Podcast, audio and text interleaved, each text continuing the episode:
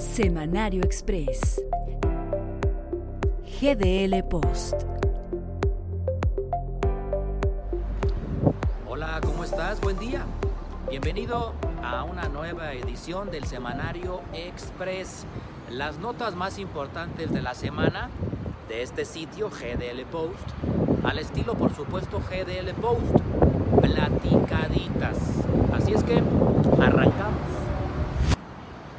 Pues parece que surtió efecto la petición de Enrique Alfaro Ramírez, el gobernador del estado mexicano de Jalisco. Alfaro solicitó a la federación que se cumpla y se respete su esquema de vacunación anti-COVID al estilo Jalisco. Básicamente hay un punto a destacar, que se pueda inocular a los jóvenes de 18 años en adelante en los puntos turísticos y sucedió.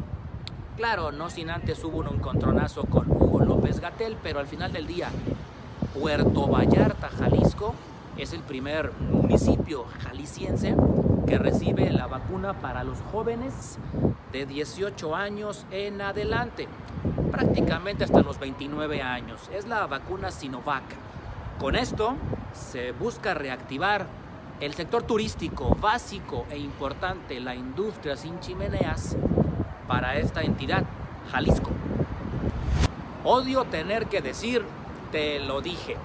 En efecto, la Guardia Nacional formará parte de la Secretaría de la Defensa Nacional, aunque me atrevo a afirmar que nunca dejó de ser parte de esta Secretaría. Recordemos que por supuesto la Policía Militar la que pertenece a la Sedena, fue solamente cambiada de uniforme. El verde por este uniforme blanquecino, blancuzco que usa la Guardia Nacional. Andrés Manuel López Obrador confirmó eso, que en pocas fechas estará completamente administrada por la Sedena. A su juicio, no es una militarización del país. Recordó que en otras partes del mundo las guardias nacionales pues pertenecen a los ejércitos, como por ejemplo en el vecino país del norte, los Estados Unidos. Otro ejemplo tal vez en Italia con los famosos carabinieri. Así pues, esto que se anunciaba sucedió. El tema es que no se pretenda suponer esta militarización solo por la Guardia Nacional.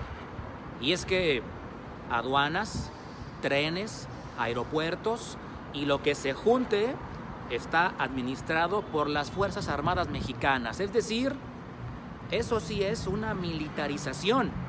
Dígame que no. Créame que me da gusto presentar estas buenas noticias. Y sí, aunque no lo crea, salió de la boca de Hugo López Gatel. Son números alentadores y tiene que ver con los porcentajes de mortalidad en gente contagiada por COVID-19 en México, claro.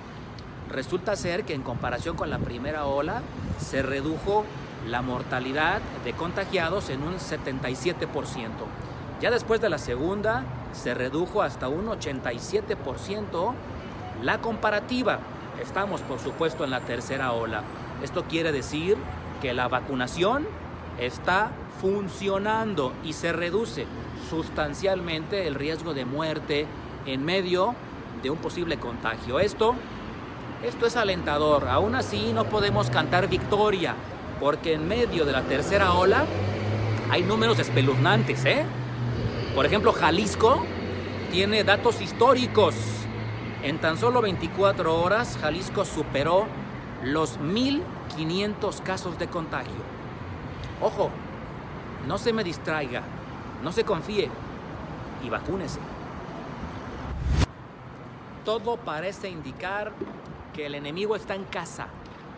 Y es que después de un evento, una conferencia de prensa en Casa Jalisco, surgió un brote de casos de COVID hacia el interior de la casa de todos los jaliscienses. ¿Por qué es importante? Porque desde ahí despacha Enrique Alfaro Ramírez, gobernador de la entidad, de un solo golpe 30 casos positivos. Esto obligó a que se cierren las puertas de Casa Jalisco y nadie más entre al lugar. Por cierto, hace un par de semanas también la cónyuge del propio gobernador contrajo la enfermedad y él no ha reportado absolutamente nada en su salud. Así pues, Casa Jalisco cerrada por el COVID-19. Y bueno, ante la tercera ola por COVID-19, Jalisco tomó sus propias decisiones inmediatas. Por ejemplo, se reducen los aforos en restaurantes del 75% de ingreso al 50%. También los horarios de cierre de una de la mañana se retrasa a la medianoche. Por cierto, los hoteles tenían algunos hasta 80% de aforo autorizado.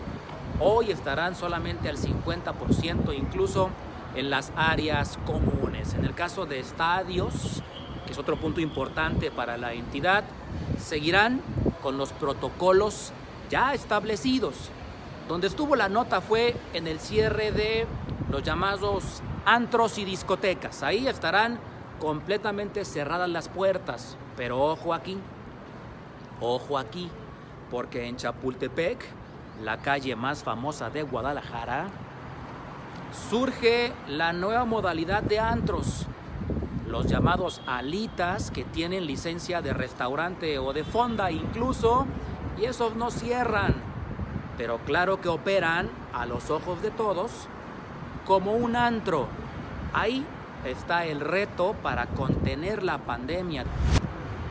Vaya datos de escalofrío en torno al COVID-19 los que reveló el INEGI. Tiene que ver con el número de muertes.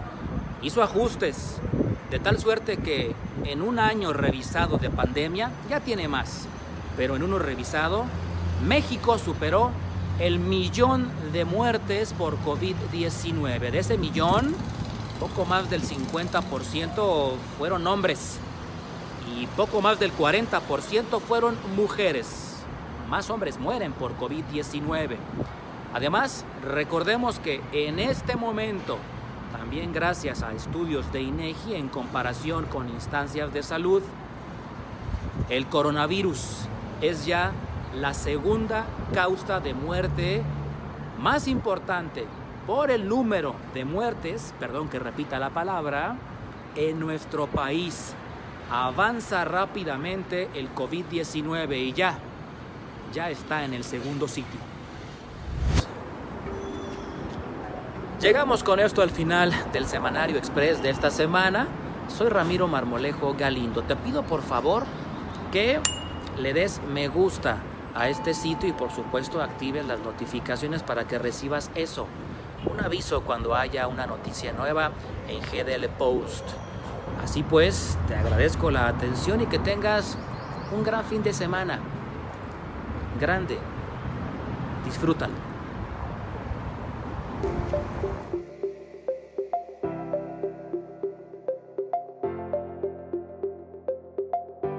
Semanario Express. GDL Post.